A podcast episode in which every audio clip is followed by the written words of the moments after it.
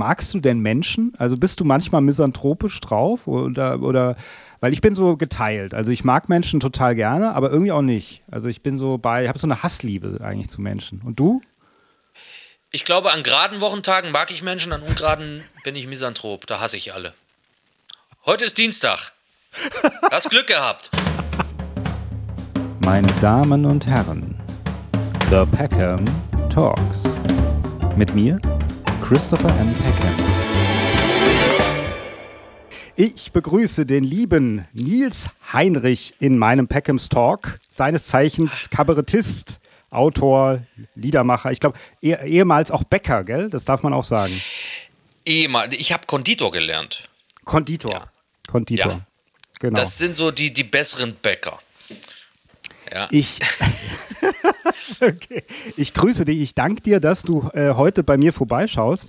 Und ähm, wir haben uns geeinigt, beziehungsweise du hast direkt gesagt, darüber hätte ich Lust zu sprechen. Wir sprechen über Kapitalismus.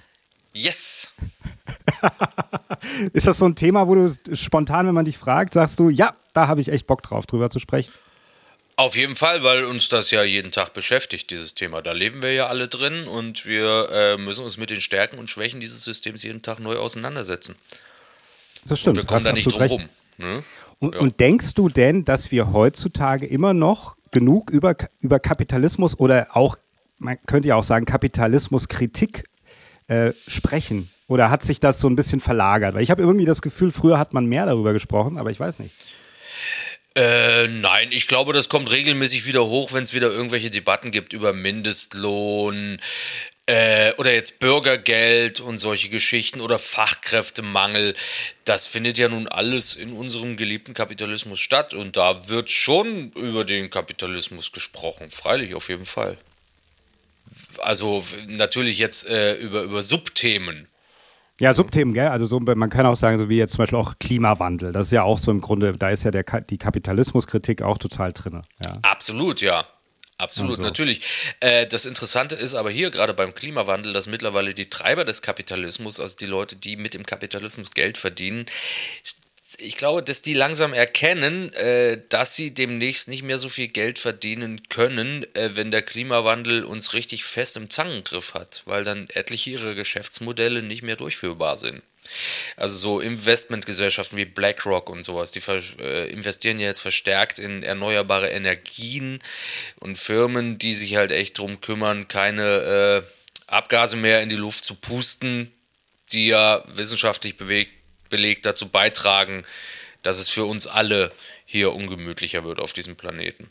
Und da, dann sind wir im, im, Grunde sind wir jetzt schon mitten im Thema, aber es ist doch auch, ja. ist es nicht auch so, dass jetzt, wenn wir ganz kurz mal über äh, Klimawandel sprechen, dass ähm, die ganzen Unternehmen sich ein bisschen auch, also sofort auch so erstmal vom öffentlichen Bild darauf umgeschwenkt haben, also dass sozusagen heute alles, was du kaufen kannst, ist immer ein Beitrag zur Umwelt, sozusagen. Hast du das Gefühl, weißt du? Dieses Greenwashing, Absolut. wie man sagt? Greenwashing, ja. Ich habe das vorhin gerade gesehen. Ich komme ja direkt von Edeka, da war ich ja noch einkaufen und äh, jetzt sind ja sogar auf einigen Nestle-Cerealien-Packungen steht ganz, ganz riesengroß Bio drauf. Ja. Es ist auch schön, dass diese Packungen äh, mit so bio angehauchten oder Greenwashed-Produkten, dass die dann gerne mal so bräunlich eingefärbt sind wie Altpapier, als würden sie aus Altpapier bestehen. Aber es ist nur Farbe, die bestehen gar nicht aus Altpapier. Aber mhm. da kann man halt so suggerieren, das ist jetzt hier so total korrekt. Wenn du das kaufst, dann dann bist du ein richtig guter Mensch, dann bist du ganz vorne mit dabei. Und äh, glaubst du, dass dieses Gefühl, dass es Menschen gibt, die sagen, dieses, oder die nicht, die sagen das ja nicht, aber unbewusst sozusagen, denen dieses Gefühl auch ein bisschen reicht? Also die sagen, okay, wenn ich das kaufe, wenn ich das jetzt mache, dann ist erstmal alles okay? Natürlich, auf jeden Fall. Und freilich, mit denen macht man halt jede Menge Schotter. Das siehst du ja daran, dass es in letzter Zeit, in den letzten Jahrzehnten, dass es immer mehr Bio-Supermärkte gibt, wo die Leute ja. halt guten Gewissens einkaufen. Also wo sie gerne mit ihrem Porsche Cayenne hinfahren und dann laden sie sich das Ding voll. Gerne auch mit Mineralwasser aus dem Bioladen. Ja, und dann fahren sie das alles schön nach Hause. Also 100 Meter bis zu ihrer Eigentumswohnung. Ja, absolut. Die also neu gebaut wurde. In ja, einem Naturschutzgebiet. genau, ja? das kann ich absolut bestätigen, weil ich habe äh, mal eine Zeit lang in einem, äh, in einem, äh, auf einem Biobauernhof, der, da war auch ein Supermarkt und ein Café und so weiter hier in Darmstadt gearbeitet und die mhm. Kundschaft, gerade auch jetzt äh, zu, zu den Feiertagen hingewendet damals, bestand genau aus diesem Typus Mensch, den du gerade beschrieben hast, also Porsche Cayenne, ein bisschen vermögender und die haben mhm. sich dann, haben dann den äh, Supermarktkorb äh, voll gemacht sozusagen, ja. Und äh, die anderen konnten sich es einfach nicht leisten. Äh, du kommst ja aus der ehemaligen DDR. Jetzt können wir dich ja mal fragen ja. zum Thema Kapitalismus. Mhm. Wie hast du den ja. Kapitalismus oder das West, Westdeutschland damals gesehen als Ossi sozusagen? Bevor die Wende kam? Wie hast du das gesehen? Ich habe es, es ich habe es äh, gesehen. Also zum einen hatten wir Westverwandte. Wir haben mehrmals jährlich von denen Pakete gekriegt, wo tolle Sachen drin waren, die gut gerochen ja. haben und äh, ja. die halt exotisch verpackt waren. Äh, dann habe ich natürlich äh, Westfernsehen inklusive der ganzen Werbung gesehen, die da läuft. Und man hat sich halt auf dem Schulhof mit den anderen in der Schule halt nur über die Sachen unterhalten, die man halt am Vortag im Fernsehen gesehen hat. Colt Sievers oder Trio mit vier Fäusten und solche Sachen. Also ich bin in den 80ern, so, da war ich dann Teenie, da hat man sich das reingezogen. Ich bin Jahrgang 71, war 18, als die Mauer fiel, nur um halt mal äh, einzuordnen, was ja, wann irgendwie im Fernsehen lief, diese ganzen Serien. Ähm, da gab es mhm. natürlich die, eindeutig die besseren Fernsehshows im Westfernsehen. Ähm, und dann gab es natürlich die viel kultigere Musik, kultige Kinofilme und sowas. Alles, was irgendwie cool war, kam aus dem Westen. Und parallel hat man uns natürlich in der Schule, im Staatsbürgerunterricht immer erzählt, wie schlecht es den Menschen im Westen geht und dass wir eigentlich äh, die führende Gesellschaftsordnung sind. Wenn du aber gemerkt hast, äh, dass ähm, angenommen, es ist wie jetzt, wir haben November, der Winter ist schon fast da, also die Restbestände des Winters. Und man muss damit rechnen, es wird kalt, man braucht Winterschuhe, man hat keine mehr. Und damals war es gang und gäbe, dass meine Mutter mit mir tagelang auf der Jagd nach Winterschuhen unterwegs war, weil das halt so ein Mangelprodukt war. Alle brauchten Winterschuhe, auch für die Kinder. Und du hast stundenlang vor so einem Laden angestanden, also ich weiß noch, dass wir da in ewig langen Stangen, Schlangen vor dem Schuhgeschäft angestanden haben, dann ist man rein und wenn du Pech hattest, hast du natürlich diese Schuhe nicht in der passenden Größe gegeben. Oder sie haben eine, äh, eine Lieferung von Salamander bekommen. Diese Westfirma hat ja in der DDR im großen Maßstab auch produziert. Die gab es durchaus dort zu kaufen. Äh, die waren natürlich schweinemäßig teuer, waren aber qualitativ hochwertig in der DDR hergestellt, aber für Salamander, also auch für den Westmarkt. Und so die, die Produkte, die mit leichten Mängeln belegt waren, die hat man dann auch im Osten verkauft. Die äh, durften dann nicht in den Westen exportiert werden. Die waren zu schlecht für den Westen, aber gut genug für uns.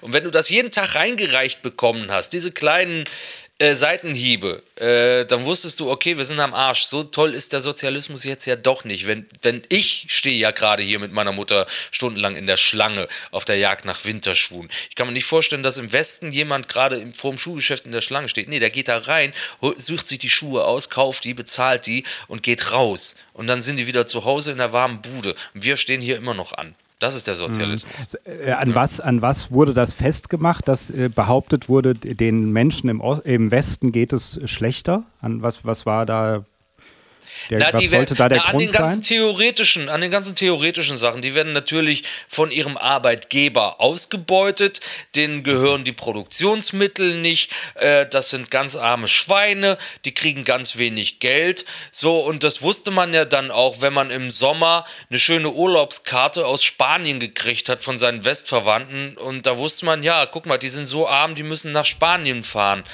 Da werde ich nie hinkommen. Ich muss da zum Glück auch nicht hin. Ich darf in die Tschechei oder in den Harz oder auf die Insel Rügen. Hm, das reicht mir. Mir geht es ja doch sehr viel besser als meinen Westverwandten. Ne? Okay, das waren okay. halt alles theoretische Geschichten, die man uns erzählt hat im Unterricht, um diese Sachen zu untermauern. Gut, jetzt weiß man natürlich, dass mit der Ausbildung, äh, mit der mit der Ausbeutung äh, und diesen ganzen Sachen, das äh, stimmte wirklich, weil ja viele Leute im Zuge der deutschen Einheit ihre Jobs verloren haben, die sind auch nicht mehr wiedergekommen. Da hat sich jetzt transformationsmäßig natürlich einiges Neues rausgebildet, ist ja auch schon über 30 Jahre her, aber damals in den frühen 90ern, als in der DDR alles äh, zusammenbrach, weil die Treuhand dringend Ergebnisse präsentieren musste, da war halt einigen Leuten doch klar, oh fuck, das ist ja Kapitalismus und wir wollten das auch noch. Scheiße. Ja, genau. Also das ist natürlich, um eben, und letzten Endes ist ja auch, wenn man über so ein Thema spricht, gerade wenn man dann sagt, äh, ehemalige DDR, Osten, Westen und so weiter und dann diese, dieser Transfer, also die Mauer fällt und dann teilweise ja vielleicht auch wie die, die Enttäuschung der Ostdeutschen vielleicht, dass es nicht so ist, wie sie es vorgestellt haben oder ich weiß es nicht. Das, darüber gibt es ja viele Talks, sage ich mal, oder viele ja. Menschen reden darüber. Aber wir wollen ja, das nur ganz kurz na, ganz kurz anreißen für dich, wie das für dich dann eben war, als du dann im Westen warst. Ähm, ja. War das für dich dann so, wie du es dir äh, vorgestellt hast? Ist es dann gekippt oder wie, was ist passiert? Äh, als ich dann im Westen war, nun, ich hatte ja keine konkreten Vorstellungen. Ich habe bis heute keine konkreten Vorstellungen von dem, was morgen sein wird. Ich lasse ja. es in der Regel immer auf mich zukommen und versuche das Beste aus dem Moment zu machen. Äh, was morgen passiert, weiß ich ja nicht. Ich meine, ich habe zum Beispiel im Januar 2020 habe ich mir eine neue Bahncard 100 gekauft. Die habe ich seit Jahren, die kaufe ich einmal jährlich und damit kann ich das ganze Jahr Zug fahren, weil ich davon ausgehe, ich werde sie benutzen. So, dann kam Corona. Ja, mhm. die Bahncard ja. 100 kostet für die zweite Klasse knapp 4000 Euro. Und ich konnte die nicht so richtig benutzen im Jahr 2020. Deswegen mache ich kaum Pläne für die Zukunft. Ich lebe im Hier und Jetzt. Was auf mich zukommt, ich weiß es nicht. Und deswegen hatte ich mir damals auch keine Vorstellung gemacht. Ich habe im Sommer, zwei, äh, im Sommer 1990 habe ich ausgelernt. Also ich habe meine Ausbildung zum Konditor 1988 begonnen. Die dauerte ja. Ziemlich exakt zwei Jahre. Das heißt, Sommer 1990 habe ich ausgelernt. Ich habe mein Gesellengehalt, mein allererstes, dann in D-Mark bekommen und äh, zeitgleich mit dem Gesellengehalt auch die Entlassung. Ich war der Letzte, den die Firma eingestellt hatte und also auch der Erste, der entlassen wurde. Also ich war sowieso in der Geschichte dieser Firma wahrscheinlich der allererste, den sie entlassen, weil Kapitalismus war ja auch für diese Firma neu. Ne? Mhm. Ähm, aber für mich war es irgendwie geil denn jetzt hatten wir plötzlich auch das Konzept Arbeitslosengeld. Das gab es ja vorher gar nicht im Sozialismus. Wenn du nicht gearbeitet hast, hast du kein Geld gekriegt. Und ich verstehe nicht, weshalb damals, als der Westerwelle rausgehauen hat, Arbeitslosigkeit ist spätrömische Dekadenz und das ist Sozialismus, Arbeitslosengeld auszahlen ist Sozialismus, dass da, also ich wüsste nicht, dass da irgendjemand gesagt hat, Moment, Herr Westerwelle, Sie reden kompletten Bullshit, weil Sozialismus bedeutet, wenn du nicht arbeiten gehst, kriegst du kein Geld. Dann musst mhm. du sehen, wo du bleibst. Ja, so mhm. war das ganz konkret. Ähm, ich aber war 18, die Welt stand mir offen, also die Grenze war ja weg. Ich hatte plötzlich Geld vom Staat, obwohl ich nichts tat. Es war da hervorragend. Ja? Nur meinen mhm. Eltern bin ich halt auf den Sack gegangen, weil ich keine eigene Wohnung hatte. Ich wohnte noch bei denen und meine Mutter hat irgendwann mal gesagt: Jetzt aber raus mit dir, hau ab. Ja, such dir einen Job. Du lebst hier, du, wir, wir wollen unsere Ruhe haben. Du bist volljährig. Was willst du noch hier? Und mhm. da bin ich dann irgendwann zu Hause ausgezogen und äh, das ist mittlerweile 31 Jahre her und seitdem bin ich äh, selber in der Weltgeschichte unterwegs. Also ich, ich habe mir mein Schicksal selbst gewählt. Das, was ich jetzt mache, ist ja auch ein selbstgewähltes Schicksal und das ist der konstanteste Job, den ich je hatte.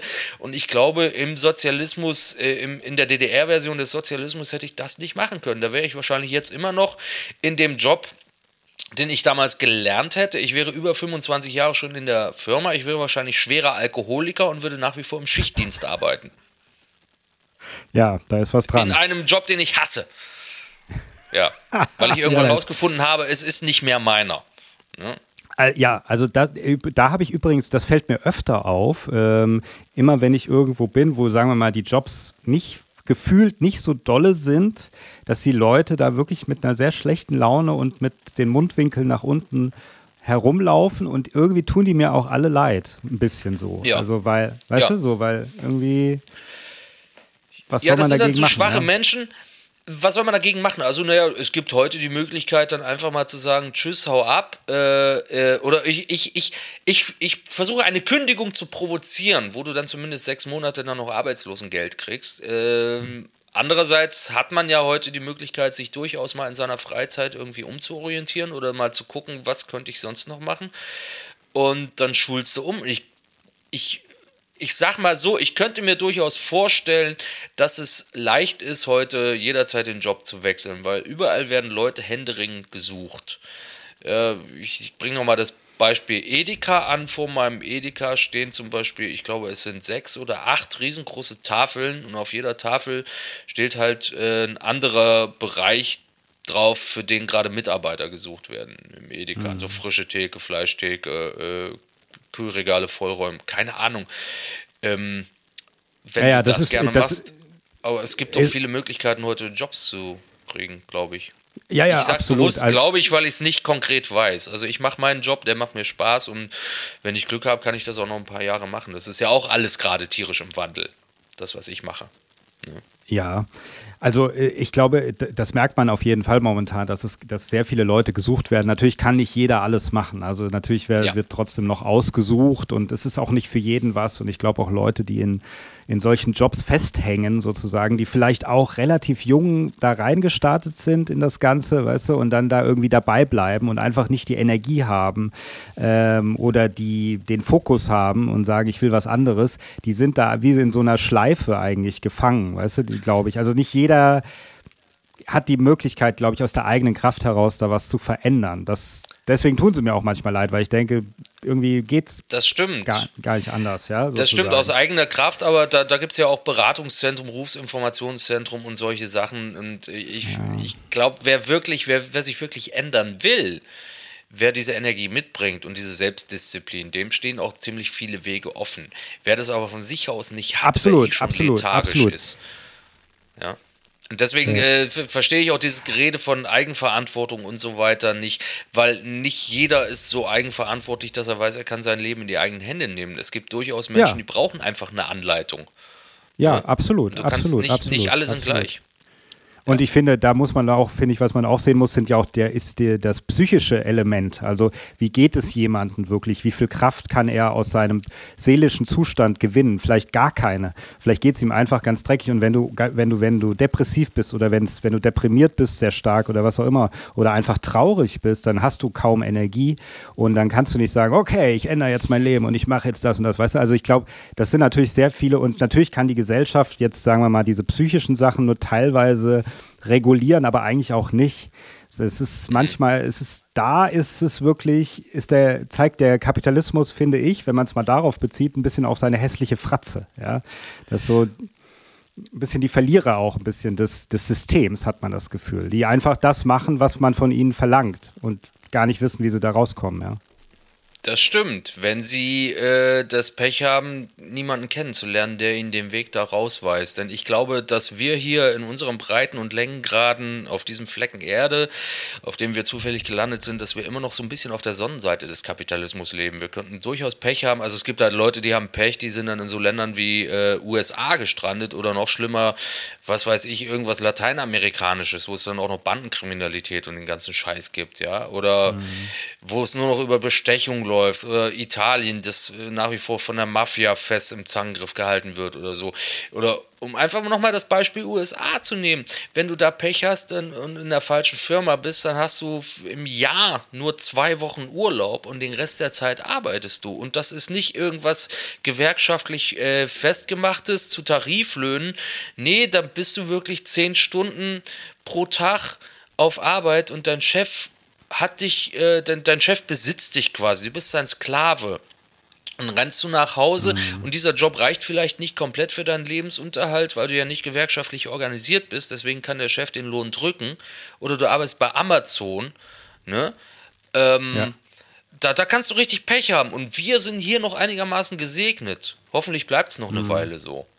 Glaub, glaubst wenn, denn, wenn, wenn die Idioten immer wieder die FDP in die Regierung wählen, dann äh, wissen wir, dass das nicht mehr lange so bleibt. Ne? So. Glaub, glaubst du denn, also der, der, Kapitalismus sagt man ja so, äh, äh, so 19. Jahrhundert, da ist das im Grunde entstanden, Indus, mit der Industri Industrialisierung, ja? ja. Glaubst du denn insgesamt, Kapitalismus ist eine Epoche oder ein, ein, das ist jetzt aufgekommen, also eine gewisse Zeit, die irgendwann begonnen hat und irgendwann wieder endet, sozusagen? Oder glaubst du, das ist ein System, was ähm, uns dorthin leitet, dass es sich vielleicht irgendwie entwickelt, aber es, das ist das beste System, was wir als Menschheit und Gesellschaft finden konnten.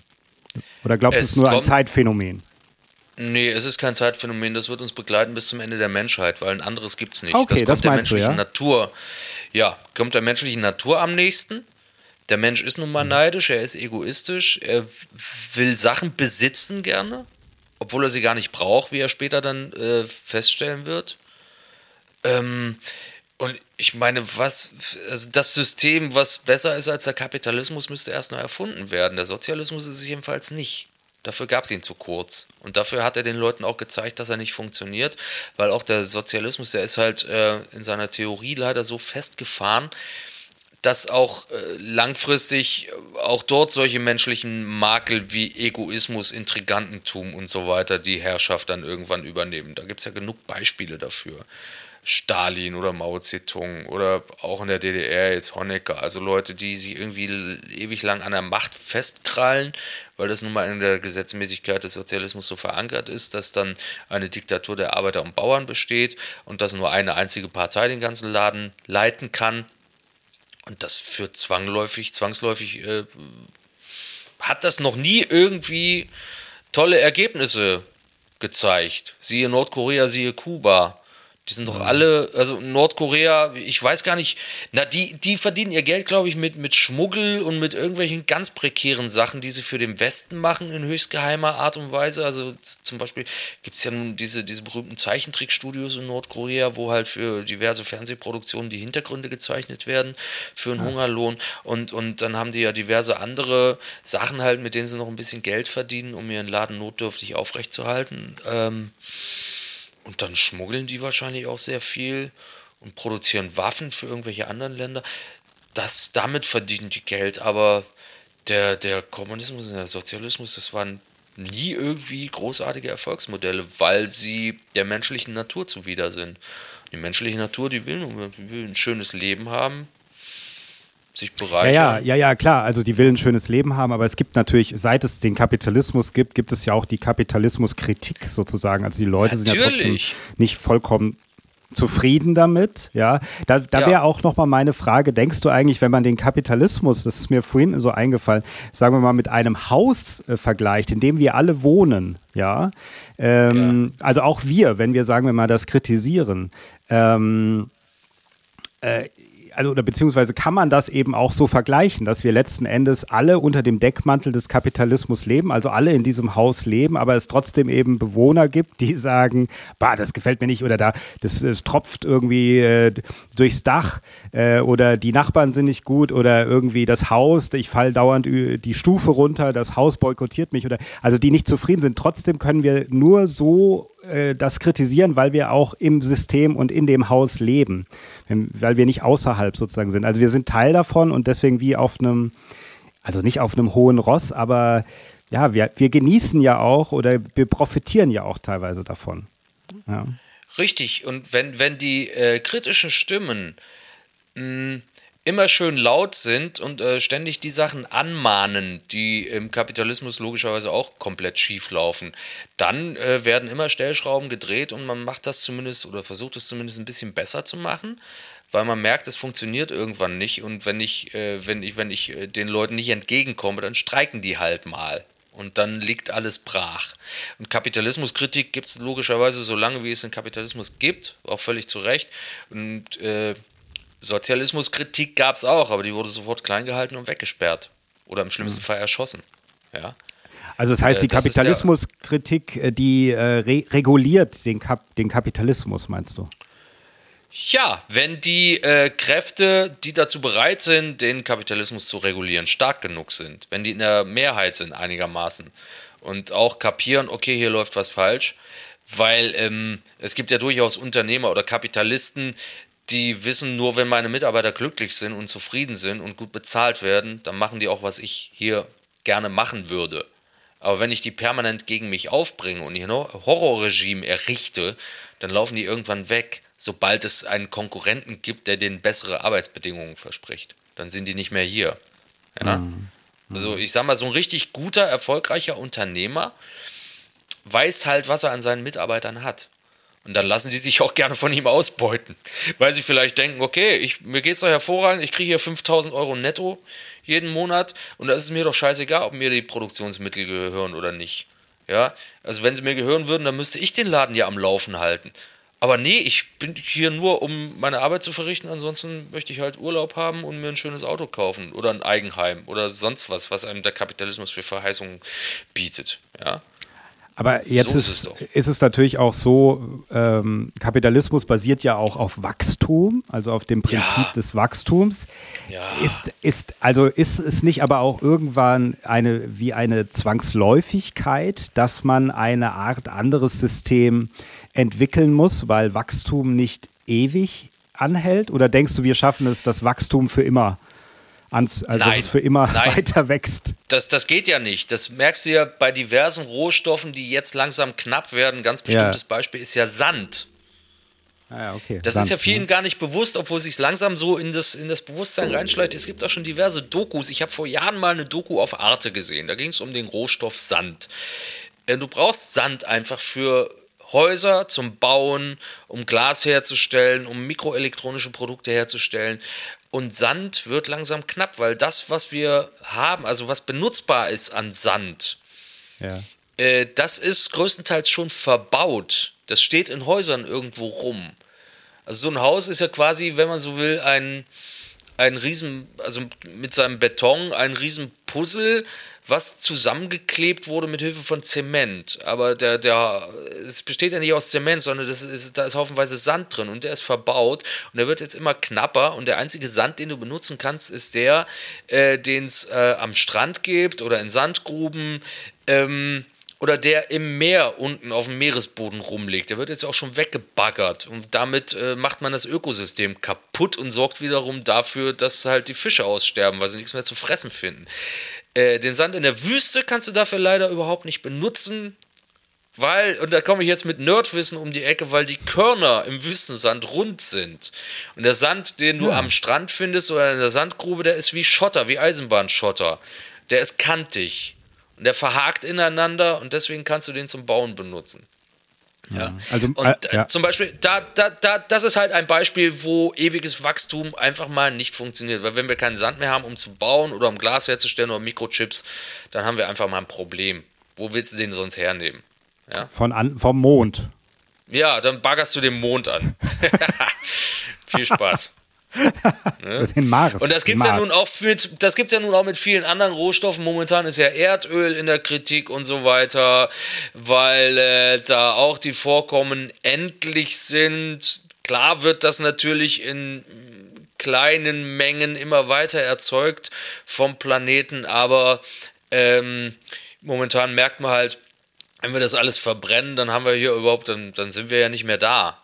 Ja, dann ist ja nur noch der Planet ja. da. Also ich, äh, bei, diesem, äh, bei diesem ähm, Sand und bei diesen Häusern, ich habe mal eine Doku gesehen, ich glaube, das war in der Schweiz, da bauen die äh, teilweise na, wie nachhaltige Häuser. Da kannst du alles, was ah. du da baust, kannst du wieder auseinandernehmen, kannst es ja. irgendwie recyceln, verwerten und dann wieder was bauen. Ja. Sehr gut. Als Idee. Also das ist die Nachhaltigkeit. Das ist die Nachhaltigkeit und das ist ja auch äh, wichtig, weil, weil du, du findest ja sonst irgendwann nichts mehr, woraus du irgendwas herstellen kannst, wenn du alles verballert ja. hast oder verbrannt hast. Ne? Insofern ist es mal interessant, äh, wäre es schon interessant zu erfahren, wie der Kapitalismus dann noch wachsen will, wenn die Grundlagen dafür alle aufgebraucht sind. Ja, ja, das ist eben die Frage. Also ist die Frage, ob dann, ob dann nicht zwangsläufig irgendwas anderes ähm, an dessen Stelle treten muss, beziehungsweise so ein bisschen die Utopie, sagen wir mal, von Star Trek, weißt du, so, wo man sagt, mhm. es gibt gar kein Geld mehr, ähm, alle haben irgendwie die gleichen Rechte. Man, man hat sich darauf geeinigt, alles irgendwie zu erforschen. Es geht eher darum, schwerpunktmäßig. Das ja. ist ja eine Utopie. So, theoretisch. Also, dass man sagt, Geld gibt es gar nicht mehr. Ja, das ist ja, schon mal schön. Oder man ja. schafft einfach mal die, man schafft für Geld so eine Art Halbwertzeit, wo man sagt, okay, äh, du hast jetzt 5000 Euro bekommen, die sind aber in drei Monaten nichts mehr wert. Ah, du musst okay. jetzt irgendwas Sinnvolles damit machen. Okay, ne? okay. Das zwingt die Leute dazu, das würde die Leute dazu zwingen, das Geld im Umlauf zu halten, also schön eine Dienstleistung dafür zu kaufen oder was essen oder halt einen Schrank oder was man auch immer braucht, aber das Geld nicht irgendwo anzuhäufen und durch immer neue Stricks, äh, äh Tricks, also Steuervermeidung oder äh, was weiß ich, Aktienhandel oder sowas oder, oder äh, wie heißt das, Leerverkäufe zu vermehren, indem du halt wettest. Das, das ist ja das Problem, dass halt diese komischen Milliardäre, die es jetzt gibt, so viel Kohle haben, dass sie gar nicht mehr wissen, wie viel sie haben, dann machen sie nur noch Unsinn damit und kaufen sich halt irgendwelche äh, Lobbyisten, die wiederum Politikern sagen, hier, du kriegst äh, eine fette Spende von meinem äh, Auftraggeber, aber nur, wenn du seine politischen Ziele durchpeitschst dann später, wenn du gewählt werden solltest. Aber wir mhm. helfen dir jetzt im Wahlkampf mit jeder Menge Kohle. Und das würde es nicht geben, wenn Geld nur, sagen wir mal, fünf oder sechs Monate lang seinen Wert behält und dann stimmt. automatisch verfällt. Das wäre doch das eine stimmt. schöne Idee. Ne? Sich automatisch auflöst vielleicht. So, ja. So und wenn dir, wenn dir nicht mehr Eis, wenn, wenn du keine Idee mehr hast, was du damit kaufen kannst, dann spendest du das halt an Leute, die kein Geld haben. Mhm. Oder halt eine tolle Idee haben, aber keine Geldgeber. Das wäre doch ja. toll. Dann wäre das viel gerechter verteilt. Ja. Ähm, jetzt muss ich dich nochmal fragen, ähm, weil ich das vorhin meinte mit dem, äh, mit dem Kapitalismus, also beziehungsweise die Sache ist das eben, das ist das beste System, was wir jetzt gefunden haben. Aber ist das nicht früher auch so gewesen, sagen wir mal im Mittelalter, da war der, der König oder der, der der, der, der Burggraf oder der, der Landvogt oder so, ja.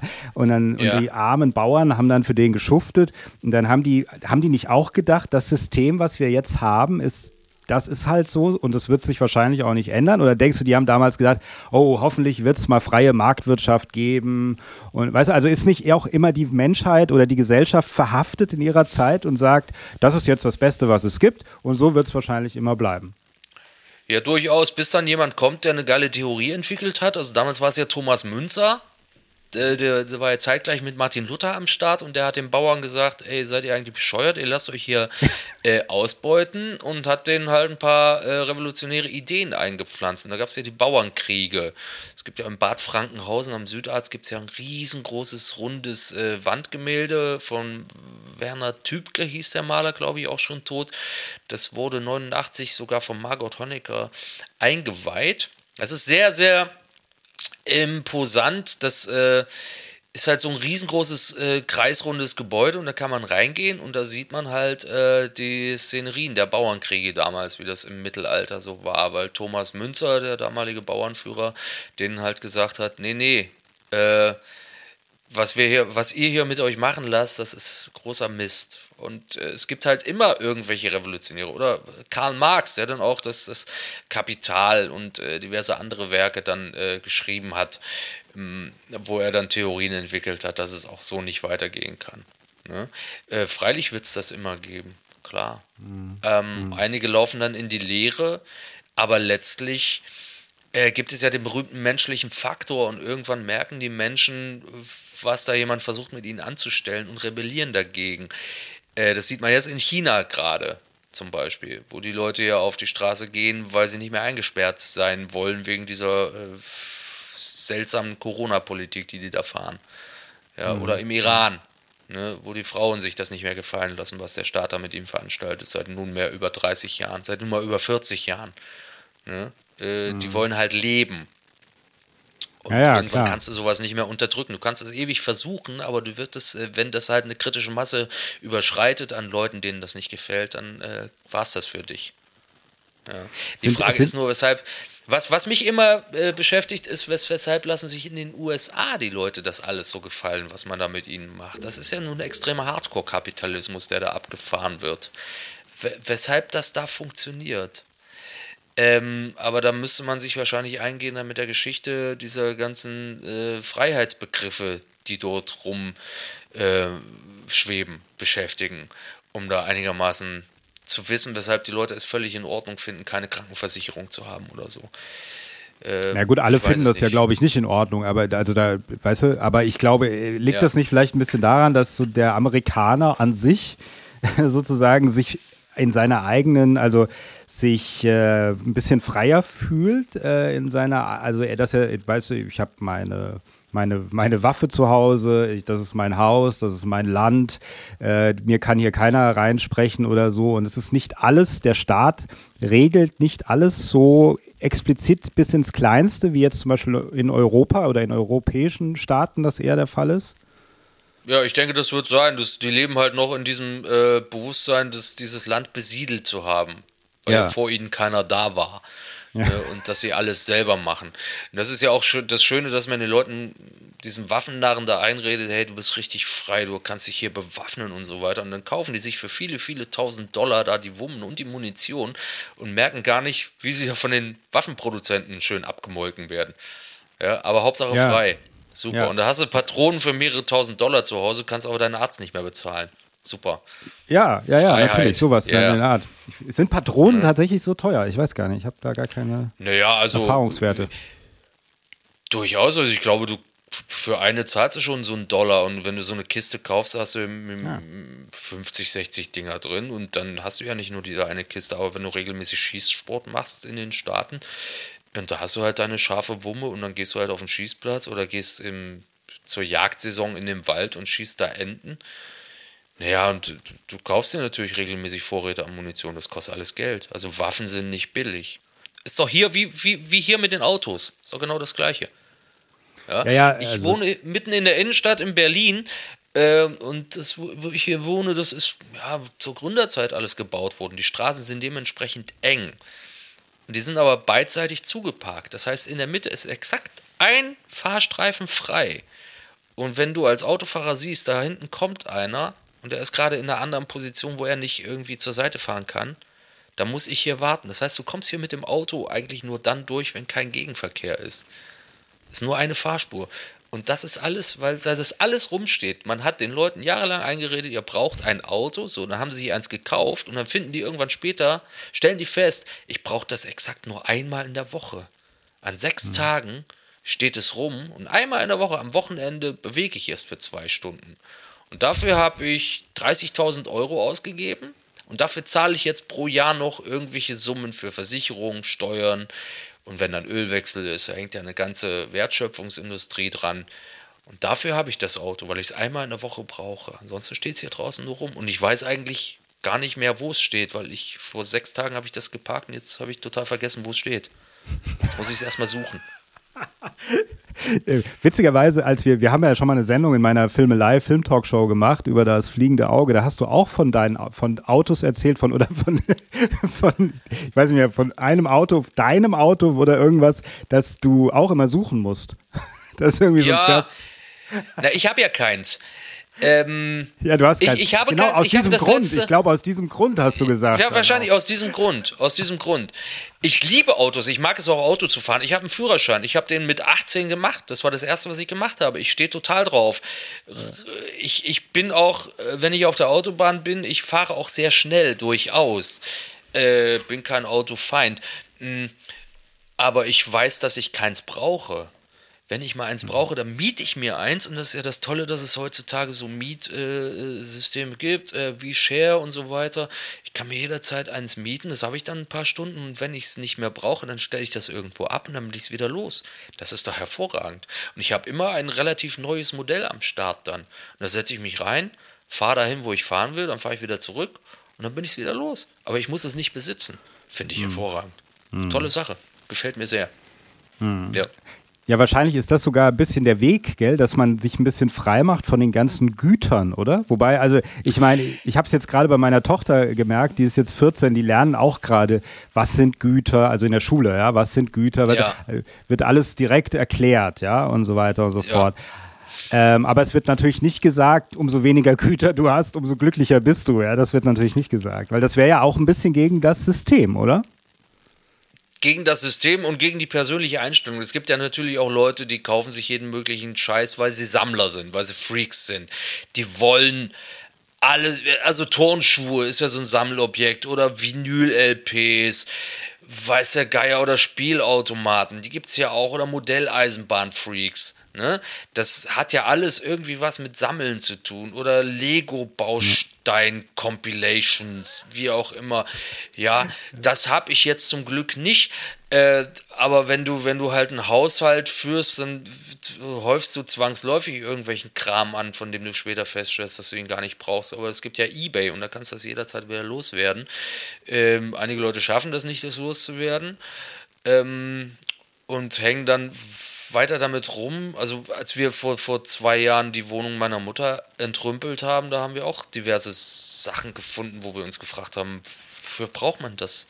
Also sie war jetzt kein Messi, die hatte aber sehr viel besessen. Zum Beispiel, ich glaube, die hatte eine Kollektion aus 30 oder 40 verschiedenen Holzlöffeln in der Küche. Dabei hat die kaum noch gekocht. Ja. Mhm. Irgendwann kommst du aber nicht mehr auf den Gedanken, dass du das nicht mehr brauchst. Meine persönliche Meinung ist, Besitz belastet. Ich habe jetzt aber, es ist nicht wie, wie, bei Elon Musk, der ja angeblich gar nicht mehr irgendwie eine eigene Wohnung hat oder eine, eine eigene Immobilie, der sogar bei sich in der Firma schläft, die ja aktuell Twitter ist. Äh, ich besitze durchaus ein paar Sachen, ähm, aber versuche schon regelmäßig auszumisten und Sachen, die ich einfach wirklich nicht mehr brauche, wegzuballern. Also bis auf die CDs, die man hinter mir sieht. Hinter mir siehst du das CD-Regal. Ja, ja. Die habe ich noch. Und das erinnert mich immer daran, wie, wie unwahrscheinlich kompliziert es mal war, Musik zu hören. Jetzt im Spotify-Zeitalter ist es doch hervorragend. Du tippst einfach einen Suchbegriff ein und schon hast du das, was du hören willst. Und da drin stehen noch CDs, die ich mir gekauft habe, weil auf dem Album exakt ein Lied drauf war, was ich hören wollte. Und das gab es nirgendwo anders. Auf keinem Sampler und sonst nirgendwo. Und ich habe mir das ganze Album gekauft wegen eines einzigen Songs für 30 ja, Mark. Ja, aber das ist manchmal, es, es, es, gibt ja, es gibt ja nicht Verrückt. alles online, das, das muss man auch sagen, ja, es gibt nicht alles Stimmt. online, deswegen manchmal muss man sich auch ein Album kaufen, um äh, dann ja. das Lied zu bekommen, ja. Wir sind auf jeden Fall große Freunde von haptischen Medien. Ich sage das auch immer bei Filmen, weil manchmal kann man, äh, dann fühlt man sich wieder wie in den 80ern, da sind die Filme auf einmal verschwunden, die gibt es dann nicht online, die muss man sich dann irgendwie als DVD oder Blu-ray kaufen. Aber ich wollte was zur Musik sagen, da gibt es nämlich auch Nachteile in dem Spotify-System, beziehungsweise auch bei Amazon. Die haben ja auch Amazon Music. Da kannst du dir ja. Titel kaufen. Das ist, ist, mir jetzt letztens passiert. Ich kaufe mir die, habe mir Titel gekauft und äh, dann habe ich mir meine Bibliothek nah, äh, durchgeguckt, meine Online-Bibliothek bei Amazon von Titeln, die ich mir vor vielen Jahren schon gekauft habe und die kann ich nicht mehr hören. Die sind weg, weil die haben die Lizenz verloren und das heißt, das habe ich gekauft, aber ich kann es mir nicht mehr anhören. Und das passiert auch bei Filmen teilweise. Du kaufst die und dann verlieren die Li äh, Lizenz und dann ist es ja. weg. Das, ja. das steht dann aber in den AGBs. Da musst du ja, dir wirklich ja, mal Zeit nehmen und diese 30 Seiten durchlesen. Da taucht auch irgendwann äh, die da, taucht irgendwann der Abschnitt auf, in dem steht, äh, sie haben nur die Lizenz gekauft, nicht den ganzen Film. Ja, ich weiß, ich ähm, weiß, ich weiß. Wenn du den Film gucken willst, dann hol die DVD. Die steht eben, nach wie vor eben. drüben. Ich habe so eine, ich habe noch diverse DVDs und Blu-rays. Die sind im Schrank, die kann ich mir nach wie vor angucken. Auch wenn die Herstellerfirma die Lizenz nicht mehr hat, um diesen Film jetzt noch vertreiben zu können. Aber ich habe halt damals, Stimmt. ich habe zugeschlagen. Ja, Absolut. das ist halt Sehr das gut. Problem bei äh, digital erworbenen Sachen. Aber die weisen auch darauf hin, dass du nur die Lizenz kaufst und nicht den Film. Okay, ja. da tut mir leid, da habe ich wirklich da einen Fehler gemacht. Ich hätte es mir durchlesen sollen, ich habe es nicht gemacht. Richtig. Nimm dir die paar Tage Zeit, die hat man, und liest dir die AGBs durch. Ja. ja. Ähm, jetzt wollte ich dich nochmal fragen, denkst du denn, wenn wir zum Kapitalismus und zur Kapitalismuskritik zurückkehren, denkst du denn die Generation, ich meine jetzt auch durch Aktivismus, der natürlich auch vor ein paar Jahren wieder hochgekommen ist, also Greta Thunberg zum Beispiel, ähm, um solche Schlagwörter jetzt einfach mal hier reinzuwerfen, ja. Aber denkst du, das ja. hat, also der Aktivismus oder die Kritik hat zugenommen? Oder war das schon immer so? Oder gibt es so Zeiten, da, da schlägt das aus und dann ist wieder ruhiger? Weil ich habe das Gefühl, meine Generation so, ich bin 77er Jahrgang, 90, in den 90ern war ich jugendlich.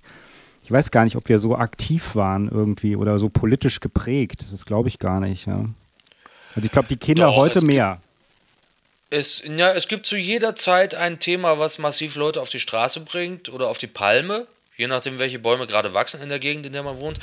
Äh, zu meiner Zeit war es ganz klar, 89, wir sind alle auf die Straße, haben ein ganzes System zum Einsturz gebracht. Uns hat natürlich geholfen, was dann östlich von uns los war, UdSSR und der Ostblock, das ist ja alles zeitgleich kollabiert. Und dann hat die DDR-Führung natürlich auch angesehen, okay, hat jetzt keinen Sinn mehr, die Jugend mag nicht, was wir da machen. Und jetzt ist halt das ganz große, äh, auch, auch spürbare Problem, der Klimawandel und einige äh, junge Leute haben jetzt... Ähm, diese Protestform für sich entdeckt, sich überall festzukleben. Und ich sag mal, alles, was alte Säcke ärgert, kann nicht so falsch sein. Und das ist Aufgabe der Jugend, alten Säcken auf den Nerv zu gehen. Und momentan ist es das Festkleben, auch wenn man da noch besser werden könnte. Es gab ja jetzt dieses Foto, ich glaube aus der Elbphilharmonie, wo sich ein äh, metrosexuell aussehendes Aktivistenpärchen an so einer Haltestange festgeklebt hat, die vor dem Dirigentenpult angebracht war. Die war aber nicht im Boden verschraubt. Man konnte die einfach rausziehen und man hat die beiden dann mit der Haltestange ins Foyer gestellt. Das Foto ging in den sozialen Medien rum. Äh, da müssen sie noch besser werden. Einfach mal vorher recherchieren, wo man sich dran festklebt. Ob sich das abschrauben lässt oder nicht. Und, Und was wollten die erreichen? Was wollten die erreichen? Ich habe das nicht mitgekriegt. Was wollten die damit erreichen? Na, die, die, diese, einfach diese, diese letzte Generation, die kleben sich doch überall fest momentan äh, an Kunstwerken. Kunstwerke werden auch mit Kartoffelbrei beworfen. Ich ja. kriege das ja immer nur am Rand mit, weil mich das Thema nicht sonderlich interessiert. Klimawandel interessiert mich sehr wohl, nur diese Form des Aktivismus habe ich jetzt noch nicht genauer recherchiert. Ich finde das zwar putzig, aber es bringt mich persönlich nicht auf die Palme. Weil das eine sind Bilder, die irgendwo rumhängen, die werden jetzt auch nicht nachhaltig versaut, weil in der Regel immer eine Glasscheibe davor ist. Die kriegt das ja ab, den Kartoffelbrei oder die Tomatensoße oder Suppe. Und dann sitzen sie halt auf irgendwelchen Straßen, die ich nicht benutze, weil ich hier in der Stadt nicht mit dem Auto unterwegs bin. Und Berlin ist eh riesengroß. Irgendwo wird ja immer was blockiert. Entweder ist wieder ein LKW umgekippt oder hat eine Radfahrerin überfahren, was hier gefühlt jede Woche passiert. Ich, also in Berlin gibt es genauso viele Todesopfer durch Autoverkehr wie durch organisierte Kriminalität. Tatsächlich, ich habe das mal gegoogelt. Es kommen hier ungefähr 45 Leute im Jahr durch organisierte Kriminalität ums Leben und genauso viele durch äh, Autos, durch Autoverkehr. Gerne mal, weil ein LKW wieder abgebogen ist und eine Radfahrerin nicht gesehen hat. Äh, jetzt sag mal, ähm, für dich persönlich, wie könnte man den Kapitalismus denn besser machen? Wie könnte man, was könnte man dem Kapitalismus hinzufügen oder wegnehmen, damit er noch etwas schöner für uns wird? Na, es braucht natürlich klare Regeln. Also Kapitalismus ist die perfekte Gesellschaftsform, wenn du ihr Ketten anlegst und also Handketten, Fußketten und Handschellen. Wenn du einfach mal äh, Unternehmern klar machst oder einfach, Unternehmer ist vielleicht das falsche Wort, also Erzkapitalisten, Leute, die wirklich erzkapitalistisch eingestellt sind, die wirklich ausbeuten wollen und Reichtum an schaffen wollen, Reichtum anhäufen wollen. Also haben wir ja gerade in Russland einige sehr, sehr schöne Exemplare, Oligarchen genannt. Äh, wenn du denen einfach mal klar machst, bis hierhin und nicht weiter. Anders geht's nicht. Und das, müsst, das bräuchte dann aber eine globale Gesetz, Gesetzgebung. Also es gibt ja nun auch, es, es gibt ja halt Unternehmen, die wissen schon, in welchen Ländern sie Steuern sparen können. Also ich sag mal, ein Unternehmen heißt U2, der Leadsänger heißt Bono, ist so, äh, das Role Model aller Gutmenschen, aber die Firma U2 sitzt äh, auch in den Niederlanden, wo sie nicht so viele Steuern zahlen muss wie in Irland. das ist ja sowieso mal witzig. Also in Irland brauchst du ja auch gar keine fast keine Steuern entrichten. Das haben wir ja, es gibt ja, oder Amazon, die, die Europazentrale von Amazon ist, glaube ich, in Luxemburg und die, die äh, Zentrale der Firma Müller Milch sitzt auch in Luxemburg, weil sie da weniger Steuern zahlen müssen als in Deutschland. Also wenn man sowas einfach mal global regelt, dann würden dem Kapitalismus schon mal ein paar Zehen gezogen, ein paar Zehen Nägel gezogen und ein paar äh, Krallen und hässliche Auswüchse. Da müsste man sich aber weltweit auf ein System einigen. Mhm. Ja damit könnte man schon mal viel erreichen, dass man einfach Leuten, die sinnlos Reichtum anhäufen wollen, sagt, du, das ist eine Schwachsinnsidee, lassen wir mal. Du, aber aber, nicht, aber steht das nicht auch äh, konträr zu dem Problem, weil du sagtest vorhin ja auch, ja gut, Kapitalismus ist eigentlich funktioniert so gut, weil es der so gut zum Menschen passt oder zur menschlichen Natur so gut passt. Ja. Sowas in der Art meintest ja. du ja. Ähm, steht das dann nicht auch ein bisschen im Wege, weil wir letzten Endes, also ist nicht, also ist die Frage, ist eine philosophische Frage, aber eigentlich unser Problem ist doch die Gier, oder? Ist es nicht die Gier und die Endlichkeit? In meinem Sinne ist es die Gier und die Endlichkeit. Wir sind, wir wissen, dass wir nicht ewig auf diesem Planeten sind und im Grunde versuchen wir ja eigentlich in dieser kurzen Zeit, so gut es geht, was Gutes uns zu tun, in unserem Sinne, in unserem egoistischen Sinne ja. aber auch, ja. ja. So, und ja. das ist doch eigentlich der, daraus entsteht doch eigentlich alles, oder? Das ist doch der, der Antrieb. Natürlich, natürlich. Ja, und, und deswegen meine ich ja auch, wir haben hier in Deutschland also die sag ich mal, vielleicht eine der humansten Formen des Kapitalismus, weil wir auch noch eine klare Steuergesetzgebung haben. Gut, die ist jetzt auch durch die Sozialdemokraten vor einigen Jahren aufgeweicht worden. Ähm, Aber es ist bei uns nicht so erzkapitalistisch, so hammerhart wie in den USA oder wie in Russland. Russland ist ja auch ein erzkapitalistisches Land, wo sogar die Schere zwischen Arm und Reich noch weiter auseinanderklafft als in den Staaten. Das wissen ja viele gar nicht. Viele leben ja nach wie vor in der Illusion, dort gibt es irgendwie so eine Art Sozialismus oder sowas. Nee, ist nicht. Das ist, äh, das war auch schon vor dem Krieg so. Ne? Also, mhm. das ist richtig bitter. Und vielleicht ist dann die Version, die wir hier haben, die, die meinem Idealbild vom äh, Kapitalismus am nächsten kommt. Ich weiß es aber auch nicht. Also ich weiß nur eins, es gibt Leute, die unbedingt reich werden wollen und äh, es gibt Leute wie mich, die einfach sagen, okay, mit der und der Summe auf dem Konto komme ich gut zurecht, da kann ich auch ein bisschen in die Zukunft schauen. Äh, mir reicht es, hin und wieder mal was Schönes zu essen zu kaufen und sich halt für das Geld, was man hat, ein schönes Erlebnis mal zu kaufen oder einfach eine schöne Lebenszeit. Ich glaube, das sind die Anschaffungen, von denen man am längsten was hat. Dass du halt Zeit kaufst. Das, ist so, das, das Gut ist nicht endlich verfügbar. Für jeden läuft die Zeit irgendwann mal ab. Aber wenn du halt dir Zeit kaufst, indem du sagst, okay, ich ähm, äh, produziere jetzt mal nichts selber, sondern ich lasse es produzieren durch einen Spezialisten. Ich lasse das äh, Waschbecken im Bad anschrauben durch einen Klempner, der kann das. Ich quäle mich jetzt nicht damit ab. Ich mache in der Zeit was anderes. Ja. Oder in meinem Fall, wenn ich zum Beispiel Musik produziere. Also ich habe auch schon diverse Hip-Hop-Tracks oder sowas mal machen ja, lassen. Ja. Das mache ich aber nicht selber. Ich gehe dann in ein Studio zu einem Produzenten, der kann das richtig, der hat geile Ideen und dem gebe ich Geld dafür. Ja, dafür gebe ich das Geld gerne aus. Dann muss ich mich selber nicht mit sowas rumquälen. Mhm. Oder Zeit kaufen ist, pro, profanes Beispiel noch ganz profan, Zug fahren. Ich fahre viel mehr Zug, als ich Bahn fahre. Also wie gesagt, Bahncard 100. Und wenn ich jetzt zum Beispiel nach Stuttgart fahren muss oder sowas, ich setze mich in den Zug rein und lasse mich da hinfahren. Mein Chauffeur, der sitzt hunderte Meter von mir entfernt, vorne in der Lok, der steuert mich nach Stuttgart. Ich sitze in dieser Zeit auf meinem Sitz, guck raus, gucke einen Film auf dem Tablet oder lese ein Buch oder höre irgendwas oder mach gar nichts. Und kann bei Tempo 200 im Stehen pinkeln. Ist doch toll. Ja, weil ich mich fahren lasse. Weil ich mir die Zeit gekauft habe. Ich muss nicht selber am Steuer sitzen. Ganz profanes Beispiel. Das mhm. ist was Tolles, was man für Geld machen kann. Ja. Und dann gehe ich schön essen. Was, denk, genau. was, was, denkst du, was ist der Unterschied zwischen deiner Herangehensweise und der Herangehensweise eines Erzkapitalisten? Also was macht den Unterschied? Ist das, also dass man das überhaupt anders sieht oder dass man das anders angeht? Hat das was mit Intelligenz zu tun oder ist das Prägung? Ähm, ist das ähm, früh, früh, frühkindliche Prägung? Prägung, glaube ich. Es ist, es ist Prägung und auch der sicher und frühkindliche Prägung. Auf jeden Fall, also jetzt hier e-, Elon Musk. Äh, gut, seine Eltern waren irgendwie, der Vater war Lehrer, die Mutter war Künstlerin. Ich habe mich mal so ein bisschen in seinem Wikipedia-Eintrag eingelesen. Ähm, ich glaube, der, der ist in der Schule gemobbt worden und einmal haben sie ihn auch krankenreif geschlagen, seine Klassenkameraden. Und ich glaube, dann hat sich irgendwann vielleicht in seinem Schädel rauskristallisiert, ich werde es allen zeigen. Ja, und dann hat er sehr schnell äh, sein Talent als Computerprogrammierer entdeckt und hat ja auch dann mit, mit der ersten Sache, die, die ihm irgendjemand abgekauft hat, war er gleich ein Millionär und hat dann immer weiter in Firmen investiert, die was Gutes können und hat dann durch äh, seine Visionen diese Firma nach vorne gepeitscht, ohne Rücksicht auf Verluste. Äh, das ist natürlich eine kindliche Prägung. Ich, ich, ich glaube einfach, dass du den? So Magst du Elon Musk? Nö, das ist ein Unsympath und ein Spinner, der, glaube ich, immer noch auf der Suche ist nach dem absoluten Ziel.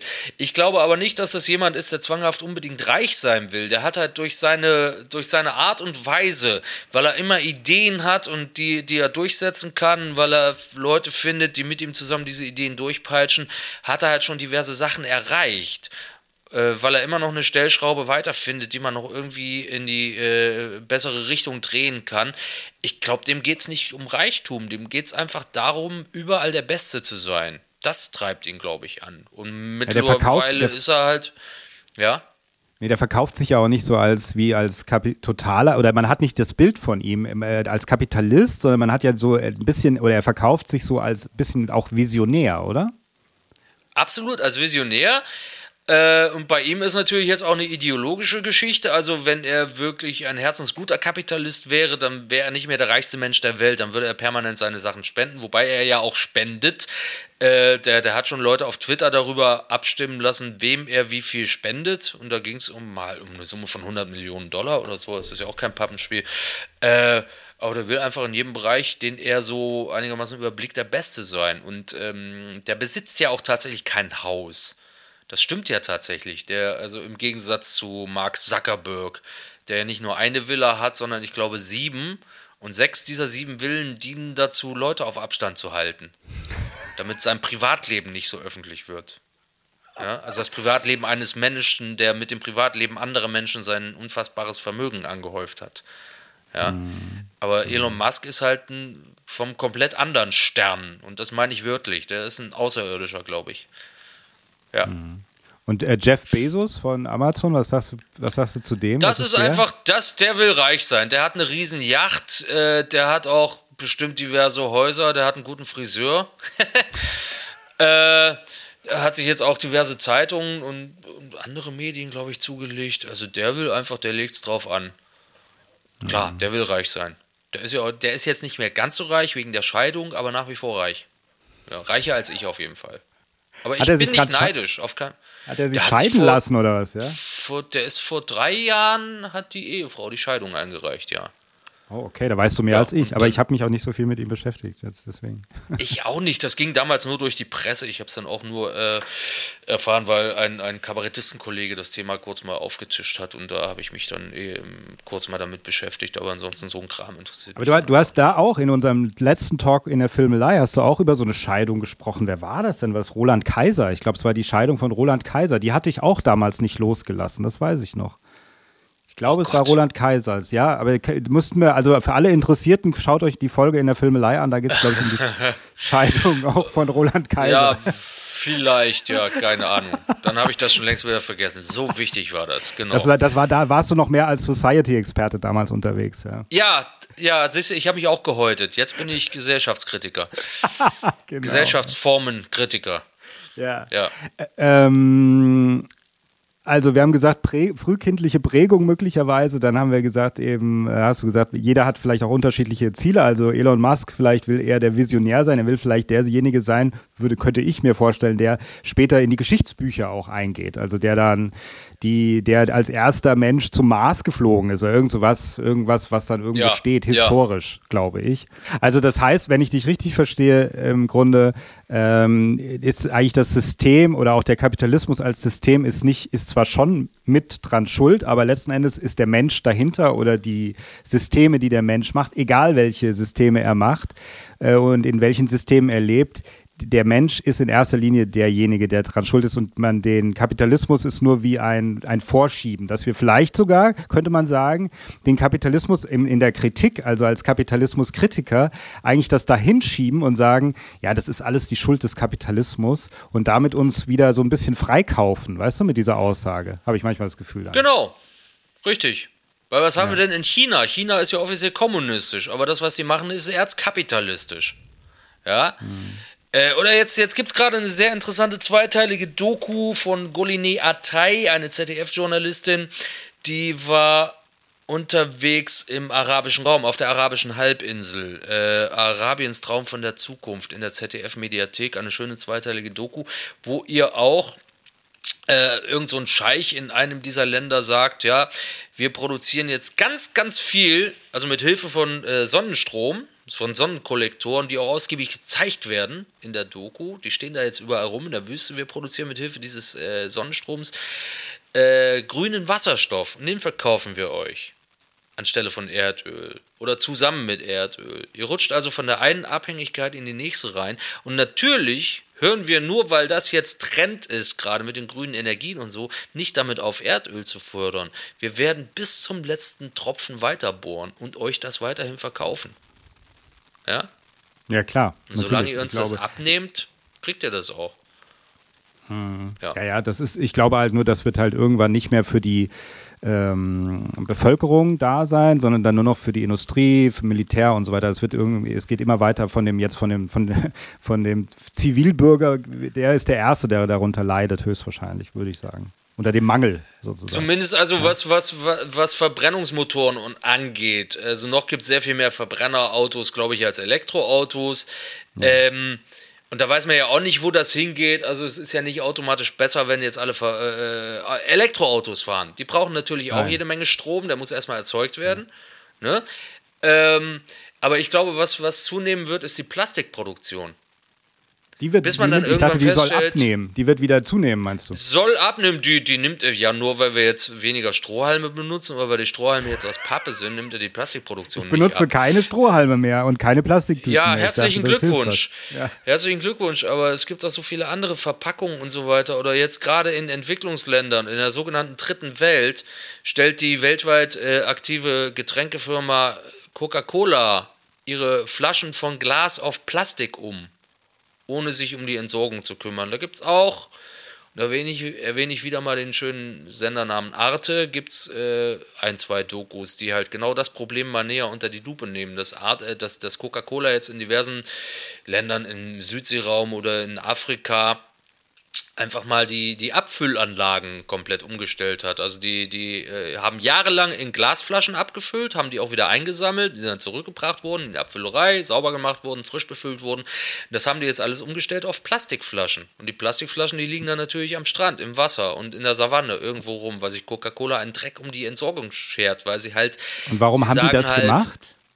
Na, weil sie damit mehr Geld verdienen können und okay.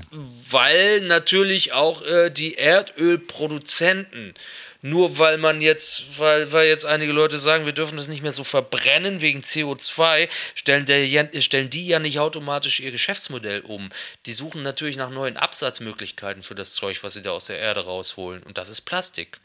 Und die machen halt einigen Leuten, also so Großabnehmer wie Coca-Cola oder sowas, äh, machen die halt äh, schmackhaft, dann noch mehr Plastik zu verwenden weil es ja so schön billig ist.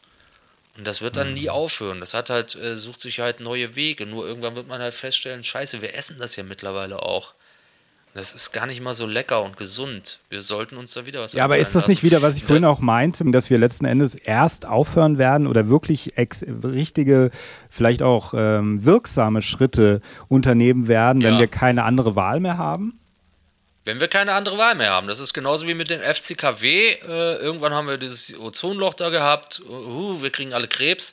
Äh, Krebs klingt ekelhaft, will keiner haben. Und jetzt lassen wir uns mal Verbote einfahren und, einfallen. Und über Nacht ging das ja plötzlich, dass dann in Sprayflaschen und in Kühlschränken das Zeug da nicht mehr drin war. Hm. Hat ja funktioniert, aber es muss einem immer erstmal was Schlimmes passieren, bis man merkt, wumm, äh, lieber doch nicht machen. Oder Kernkraft, auch so ein beliebtes Thema. Momentan erfährt es eine Renaissance, aber das geht auch nur so lange, bis irgendwo so ein Ding wieder in die Luft fliegt und dann äh, so ein paar Leute merkwürdige Beulen am Schädel kriegen. Mhm. Wenn man dann wieder vor Augen geführt kriegt, wie gefährlich das eigentlich ist. Kernkraft. Ja. Ähm, selbst, selbst der größte Kernkraft-Fan würde sich nicht so einfach so einen Brennstab mal eben in den Mund schieben, um dran rumzulutschen. Würde keiner machen. Freunde der Kernkraft, okay. Gibt's sowas? Verein? Freunde der Kernkraft. Ich esse es auch zum Mittag. Ich bade gerne in schwerem Wasser. Mm. Ähm, so, jetzt mal muss ich dich abschließend fragen bei den ganz vielen äh, ja. düsteren Geschichten, die du erzählt hast. Hast du denn Hoffnung für die Zukunft? Wird das denn noch was mit dem Kapitalismus? Natürlich, weil der Kapitalismus ja selber überleben will. Der hat ja auch einen Überlebenswillen und wenn er halt merkt, mit dem bis, also, dass, dass ich äh, jetzt auf, auf dem bis jetzt eingeschlagenen Weg, der führt nicht weiter, da komme ich nur in eine Sackgasse, da gehe ich mal lieber zurück und denke mir eine neue Möglichkeit aus, um Geld zu verdienen, um Leute auszubeuten und um mich selbst zu bereichern. Mhm. Klar wird es da immer Möglichkeiten geben. Also ist das so eine Art Selbsterhaltungstrieb des Kapitalismus. Der will ja mhm. weiter Geld scheffeln. Klar, dem wird es immer Ja, und äh, wie gesagt. Ich, ich, wäre, ich wäre auch erfreut, wenn es eine Alternative gäbe, die einfach ähm, nicht so viel Elend in der Welt erzeugen würde. Ähm, aber es gab bis jetzt keine Gesellschaftsform, die kein Elend erzeugt hat. Gut.